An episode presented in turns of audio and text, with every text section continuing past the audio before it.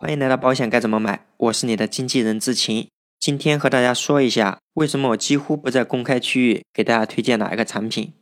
作为一名消费者，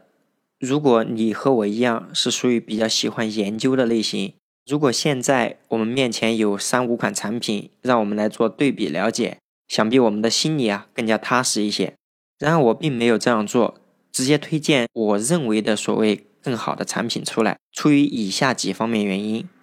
第一，我们作为一个普通消费者，对保险了解比较少，我们是不是真的像专业人士一样对保险有着全面的了解？具体什么样的责任较好？具体什么样的条款较好？我们真的清楚明白吗？我们有这么多时间来考虑吗？那如果有这样一个保险从业人员，他通晓整个保险市场上的一个行情，他根据我们的情况推荐一两款性价比更高的保险产品。是不是要比我们自己去对比、自己去了解要省事的多呢？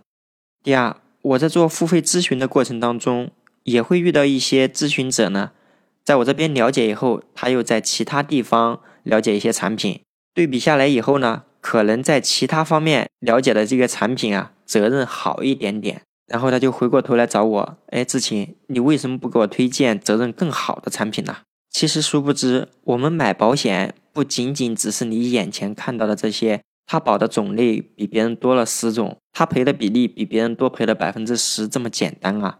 甚至在过程中，我会直接告诉咨询者，我推荐的这个产品在同类型当中不是最优秀的，但一定是他能买到的，或者是他的核保条件更优秀的。之所以过程当中我没有给他推荐另外所谓的产品更好的。那是因为出于其他方面考虑啊，就比如我们核保这一关都过不了，所以我们消费者如果要自己去研究的话，不仅仅只是产品责任的好与不好，最起码还要得考虑一下核保相关的问题。那我们是不是还要得学习一下核保医学相关的知识呢？对于我们一个普通消费者来说，这需要花费很多时间。我相信在听节目的你啊，有这个能力把保险给学好。那现在同样。如果有这样一个保险从业者，他能根据我们的一个身体健康情况以及这个保险具体的核保情况，推荐一两款我们能买的而且性价比更高的产品给我们，是不是对我们来说又省了很多事呢？